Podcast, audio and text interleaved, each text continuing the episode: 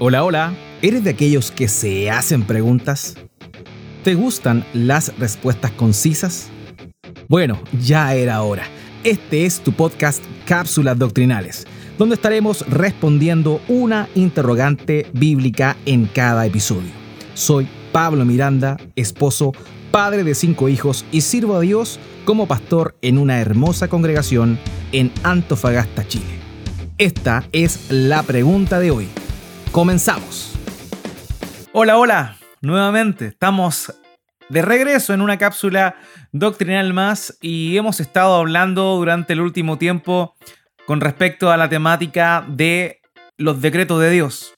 Y las tres preguntas que vamos a estar respondiendo en esta oportunidad son preguntas algo controversiales, pero evidentemente vamos a ir a la escritura y por medio de la Biblia vamos a responder a este interrogante. La primera pregunta que responderemos hoy es, ¿Dios decretó de antemano la salvación de algunos hombres?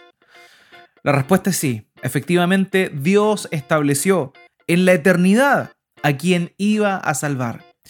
Y esto puede parecer muy dramático para ciertas personas, pero lo cierto es que las escrituras nos muestran claramente que esto será así. Por ejemplo, en Romanos capítulo 9, versículo 11, dice, porque cuando aún los mellizos no habían nacido, refiriéndose a Jacob y a Esaú, continuó, y no habían hecho nada, ni bueno ni malo, para que el propósito de Dios, conforme a su elección, permaneciera, no por las obras, sino por aquel que llama. En primera de Tesalonicenses, capítulo 5, versículo 9, vemos como Pablo le dice a los hermanos, porque no nos ha destinado Dios para ira, sino para obtener salvación por medio de nuestro Señor Jesucristo. Prosigo, Romanos capítulo 9, versículo 16.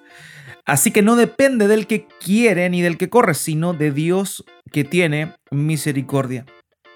Por tanto, la salvación definitivamente está en manos de Dios, no en manos del ser humano. El ser humano responde ante la iniciativa de Dios de dar salvación. En Mateo capítulo 25, versículo 24 dice, entonces el rey dirá a los de su derecho, vengan, benditos de mi Padre, hereden el reino preparado para ustedes desde la fundación del mundo. Dios preparó una heredad y a unos herederos desde antes de la fundación del mundo. Efesios capítulo 1, versículos 5 al 6. Nos predestinó para adopción como hijos, para sí mediante Jesucristo, conforme a la buena intención de su voluntad para alabanza de la gloria de su gracia, que gratuitamente ha impartido sobre nosotros en el amado. Por último, Juan Calvino dijo, la predestinación de Dios es en realidad un laberinto del cual la mente del hombre no puede de ninguna manera salir. Pero es tan irrazonable la curiosidad del hombre que cuanto más peligroso es el examen de un tema, más audazmente procede. De modo que cuando se habla de la predestinación, ya que no puede contenerse dentro de los límites debidos, inmediatamente se sumerge, por decirlo de algún modo, en las profundidades del el mar. Es algo realmente incomprensible muchas veces para nosotros, pero es una verdad que aparece descrita en las escrituras. La siguiente pregunta es, ¿se puede aumentar o disminuir el número de los hombres predestinados? ¿Se puede aumentar o disminuir el número de los hombres predestinados? Lo cierto es que no. Estos están destinados particular e inalterablemente y su número está definido. Dios estableció el número de los escogidos.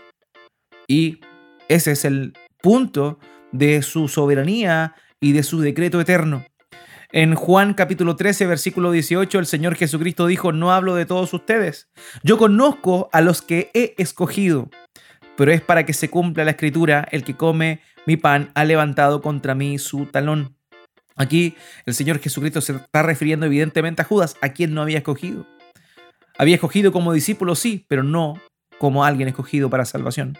Romanos capítulo 11, versículo 15 al, perdón, 5 al 6. Y de la misma manera, también ha quedado en el tiempo presente un remanente conforme a la elección de la gracia de Dios. Pero si es por gracia, ya no es en base a obras. De otra manera, la gracia ya no es gracia. Y si por obras, ya no es gracia. De otra manera, la obra ya no es obra. Y así sucesivamente podemos ver otras oportunidades donde nuestro Señor Jesús se refirió a quienes había escogido. En Juan capítulo 10 versículos 27 al 28. Mis ovejas oyen mi voz, yo las conozco y me siguen. Yo les doy vida eterna y jamás perecerán, y nadie las arrebatará de mi mano. El Señor sabe quiénes son suyos. Él escogió y no se puede añadir por sobre eso a nadie que Él no haya escogido. Juan capítulo 6, versículos 37 al 40. Todo lo que el Padre me da, vendrá a mí. Y el que viene a mí, de ningún modo lo echaré afuera. Porque he descendido del cielo no para hacer mi voluntad, sino la voluntad del que me envió. Y esta es la voluntad del que me envió, que de todo lo que Él me ha dado, yo no pierda nada, sino que lo resucite en el día final. Porque esta es la voluntad de mi Padre, que todo aquel que va al Hijo y cree en Él, tenga vida eterna y yo mismo lo resucitaré en el día final. Todo aquel que va al Hijo es enviado por el Padre y es aquel que ha escogido. Y Él no lo echará fuera, evidentemente, porque es producto de la elección soberana de Dios desde antes de la fundación del mundo. Esto es importante, queridos. No se puede añadir más salvos de los que Dios ha establecido, porque Dios en su soberanía determinó el número de quienes iba a redimir. Por tanto, todo aquel que se acerca a Dios de forma sincera, de forma genuina, por medio de Jesucristo, por medio de la fe y a través de la manifestación del arrepentimiento, es una persona que ha sido escogida por Dios desde antes de la fundación del mundo. Finalmente, la última pregunta en cuanto a la temática de la salvación conforme a los decretos de Dios. Si Dios escogió de antemano a los que salvaría, ¿también determinó a los que no? Si Dios escogió de antemano a los que salvaría, también determinó a los que no.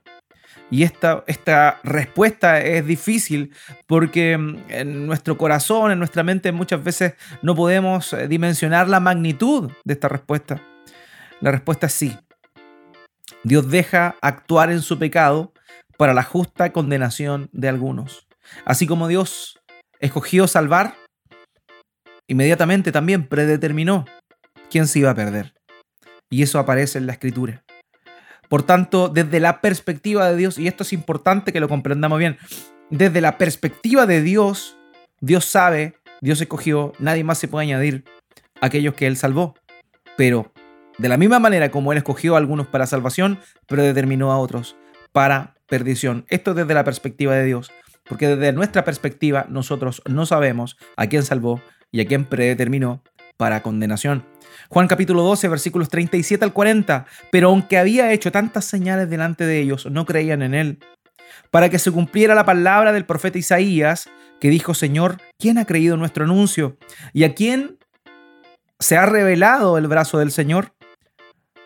Por eso no podían creer, porque Isaías dijo también, Él ha cegado sus ojos y endurecido su corazón, para que no vean con los ojos y entiendan con el corazón y se conviertan y yo los sane. En primera de Pedro, capítulo 2, versículos 8 al 10, dice, y piedra de tropiezo y roca de escándalo, pues ellos tropiezan porque son desobedientes a la palabra.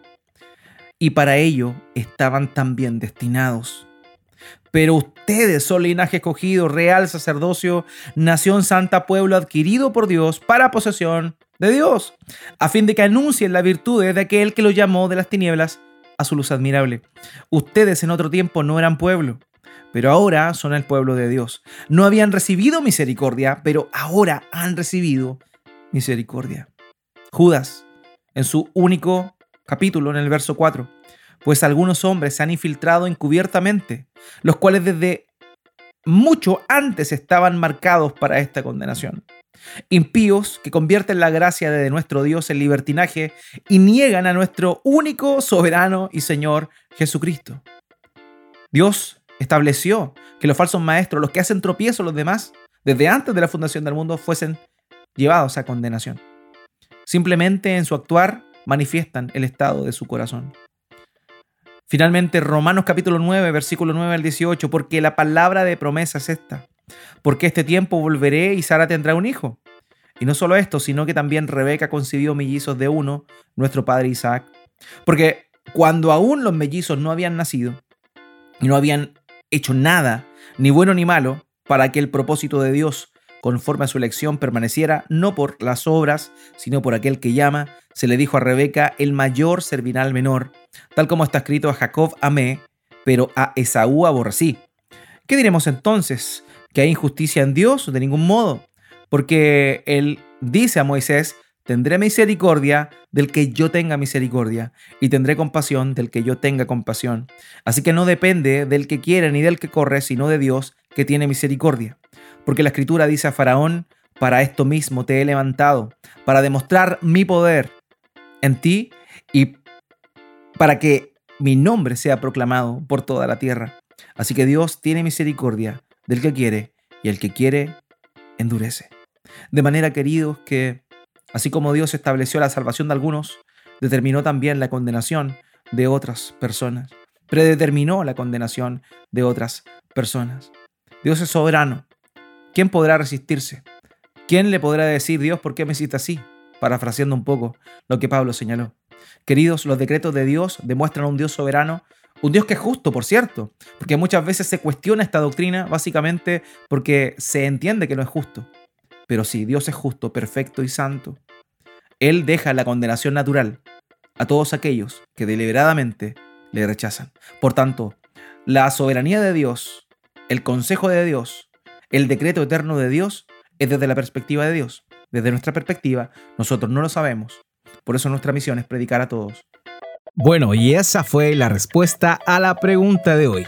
No quiero terminar sin comentar que dentro de las iglesias cristianas bíblicas existen ciertas diferencias en algunas interpretaciones.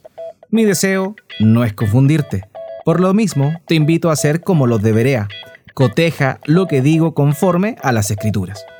Ahora bien, si la enseñanza que escuchaste es distinta a la que enseñan en tu iglesia, conversa con tu pastor y deja que te persuada con las escrituras. No lo olvides, si tus pastores son fieles a Dios y a su palabra, quieren lo mejor para ti. No los desprecies. Nos encontramos en el próximo episodio de Cápsulas Doctrinales. Chao, chao.